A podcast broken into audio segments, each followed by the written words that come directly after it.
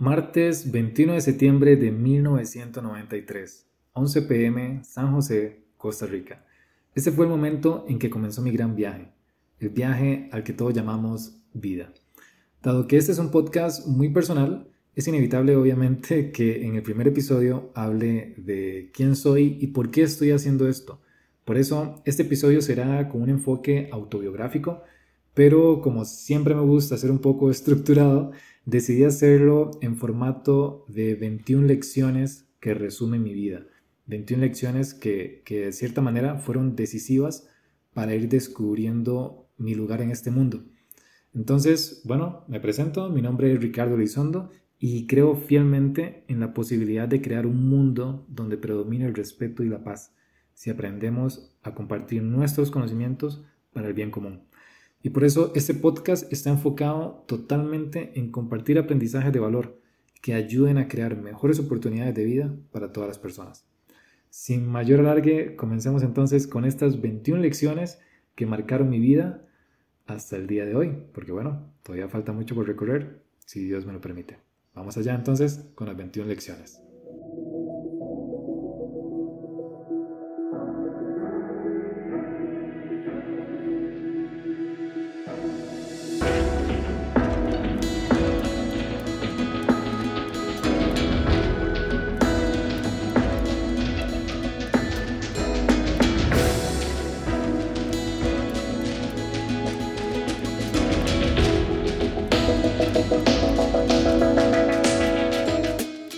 Lección número 1. Si no encuentras tu propósito, créalo. En esta lección básicamente lo que intento mencionar es que muchos de nosotros buscamos nuestra razón de ser. Bueno, no podría decir que todas las personas, porque bueno, también mi profesor de estadística se enojaría conmigo, pero estoy muy seguro de que la gran mayoría de nosotros estamos en una constante búsqueda de cuál es nuestro lugar en este mundo. Y creo que esperar a que esa respuesta llegue de forma muy evidente a nuestros ojos puede ser una espera muy larga. Así que vale la pena desde nuestras propias pasiones y gustos que creamos o construyamos un propósito, una forma de vivir la vida que de cierta manera impacte en nuestra energía, en nuestra, en nuestra felicidad y que también ayude a otras personas. De hecho, creo que los propósitos enfocados en ser solidarios son los que más valor aportan a nuestras vidas y por supuesto a las de otras personas. Entonces, si te sientes como con esta duda de cuál es mi lugar en este mundo, ten por seguro que llegará la respuesta en algún momento, pero no esperes a que llegue. Crea tu propio propósito, decide cómo vas a vivir tu vida y ojalá intenta que sea con un enfoque solidario. En mi caso, mi enfoque es intentar ayudar a otras personas a que puedan conseguir mejores oportunidades en sus vidas, gracias a compartirles conocimiento que los empodere a tener mayor confianza en sí mismos y mayor seguridad en las decisiones que toman. Entonces, lección número uno, si no encuentras tu propósito, créalo. Lección número dos, el respeto es primero. Desde muy pequeño me enseñaron desde la escuela Cosas como que no debemos decir apodos o sobrenombres a otras personas. Detalles como ese me marcaron mucho la vida desde muy pequeño. Yo era el tipo de niño que toda lección que aprendía como que me la tomaba muy en serio. Entonces esa me quedó muy marcada. Le agradezco mucho a mi maestro de escuela por, por esta lección porque conforme avanzó mi vida, cada vez que conocía a alguien, usualmente esas personas tal vez tenían algún apodo y todo el mundo lo usaba. Yo, en cambio, siempre llamaba a esas personas por su nombre. Al inicio a veces hasta se sentía extraño porque era la única persona que le llamaba así, posiblemente adicional a sus familiares. Pero poco a poco me fui dando cuenta que de esa manera iba cultivando una relación de respeto mayor entre esa persona y yo, comparado con tal vez el respeto que podría darse con otras amistades que sí lo llamaban por el apodo. Entonces, el, no decir sobrenombres, el mantener siempre respeto total a todas las personas, sin importar la edad el, eh, o el estatus social, sin importar cualquier condición, simplemente respetar a todos, es una manera muy potente de asegurar que también poco a poco se cultive un respeto hacia ti eh, desde ellos. Entonces, no importa cómo te puedan tratar, inclusive, eh, intenta siempre ser muy respetuoso y vas a ver cómo eso produce un efecto eh, dominó en, cómo te empiezan a tratar los demás. Así que, segunda lección, el respeto es primero. Lección número 3. El primer superpoder que debes desarrollar es creer en ti y en los demás. Yo cuando, desde toda mi vida, digamos, desde que muy pequeño, siempre tuve la suerte de que las personas a mi alrededor, mi familia, amigos, en general la mayoría de personas que estaban en, mi círculo social, siempre como que creían en mí, creían en mi futuro. Entonces solían decirme cosas como que yo iba a lograr grandes, grandes objetivos, que iba a tener una muy buena vida, que iba eh, básicamente a tener éxito en la vida. Y esa confianza de ellos en mí provocó un refuerzo, digamos, en la confianza que yo tengo hacia mí mismo. Y muchas veces, o creo que a la mayoría nos pasa esto, solemos dudar en nuestras capacidades, porque también somos un poco ciegos a, a nuestras fortalezas. E, es difícil usualmente ver nuestras propias fortalezas.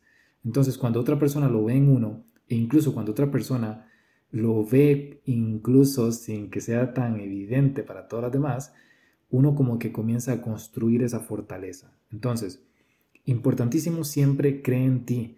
Y si ya tienes la capacidad de creer en ti, aunque sea un poquito, siempre intenta creer en los demás y muéstraselos con palabras. Porque cuando demuestras que crees en otra persona, empiezas a hacer que esa otra persona crea más en sí misma y se construya mucho mejor y que pueda alcanzar más cosas.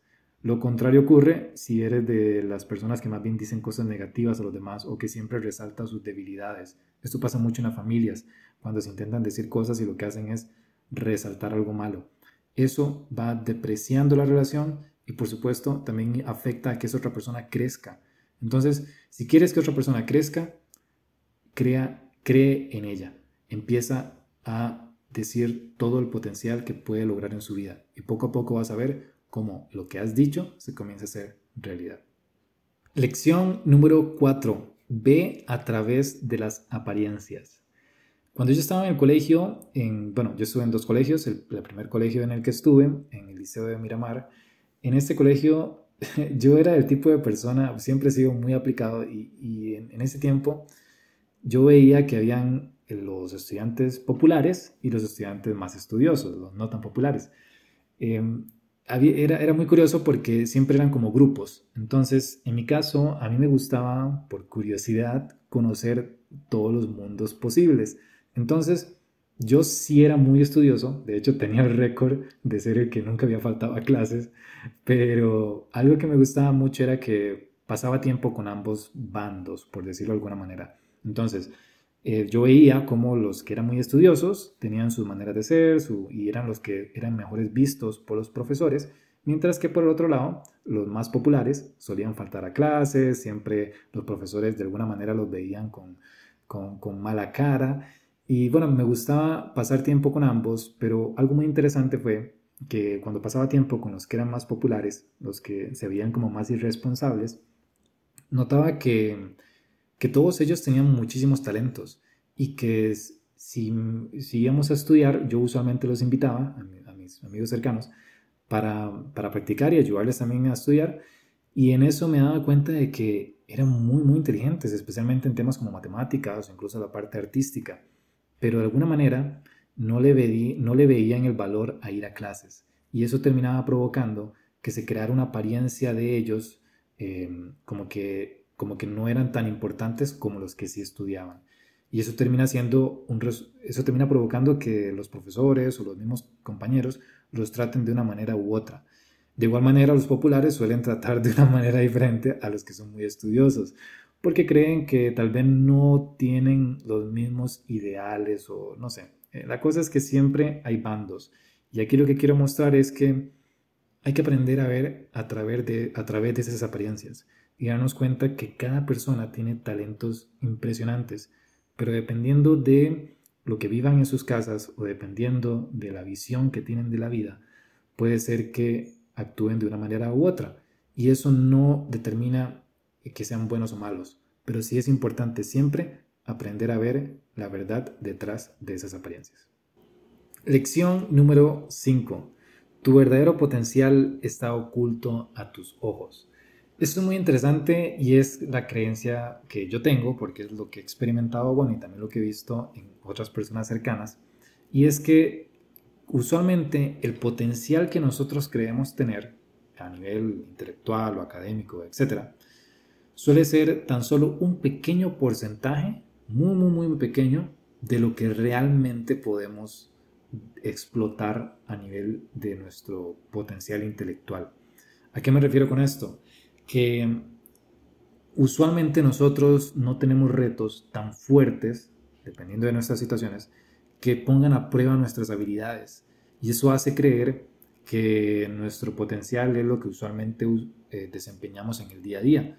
Pero si tenemos un reto muy fuerte a nivel académico, a nivel de la vida, una crisis o algo, es cuando nos damos cuenta de que hay una capacidad muy potente ahí oculta en nuestro ser que nos permite superar esos retos. Yo, por ejemplo, lo viví cuando tuve que ir al colegio científico. El colegio científico en nuestro país, en Costa Rica, para los que no sean de acá, básicamente pertenece a un sistema de colegios que son públicos, pero que únicamente se puede entrar por medio de un examen de admisión. Eh, estos colegios solamente son dos años, son los dos años previo a la universidad y básicamente son, es, es, un colegio que es muy intensivo en la parte de ciencias, toda la parte científica como matemáticas, física, química, biología, etc. Entonces, son colegios en donde te exigen a un nivel que básicamente en el primer año de ese colegio es como recibir los últimos dos años de colegio, de un colegio, digamos, eh, normal. Y en el segundo año del colegio científico es como vivir el primer año universitario. Entonces eso hace que uno llegue muy preparado para la universidad. Pero evidentemente te exigen a un nivel que te hace darte cuenta que, que no has terminado de explotar tu potencial. Yo, por ejemplo, en los primeros exámenes sacaba 20, 30, cosa que no me había pasado antes, porque estudiaba mucho y aquí estudiando bastante, aún así me iba muy mal. Entonces fue donde me di cuenta de que tenía que cambiar mi manera de aprender, tenía que cambiar mi manera de exigirme a mí mismo, cambiar mis estándares de mí mismo y elevar mi potencial. Y fue gracias a eso que poco a poco fui saliendo adelante con el colegio y logré graduarme en el colegio científico. Pero algo muy importante ahí fue que noté que lo que yo creía que era mi mayor potencial realmente no lo era. Simplemente eh, no me había forzado o no había estado en una situación en donde me pusieran a prueba. Y eso pasa con todos, contigo y con cualquier otra persona. Todos tenemos un potencial impresionante, pero hasta que no te pongas a prueba, no lo vas a ver. Entonces, tu verdadero potencial siempre estará oculto a tus ojos. Lección número 6. No odies las materias, busca un mejor maestro que te las enseñe.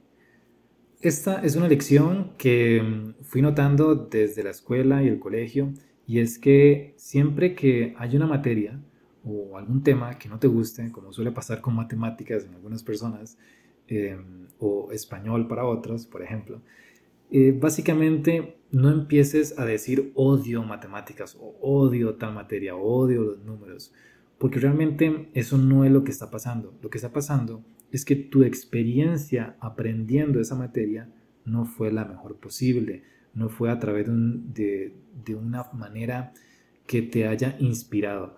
Y esto yo lo viví, por ejemplo, eh, retomando lo que mencionaba el colegio científico. Cuando yo empecé en el colegio científico, recuerdo que antes de eso, una materia que no me gustaba para nada era ciencias pero no me gustaba para nada porque la experiencia que había tenido previo al colegio científico había sido con una maestra, una profesora, que, que de cierta manera no me, no me permitió ver el amor por la biología.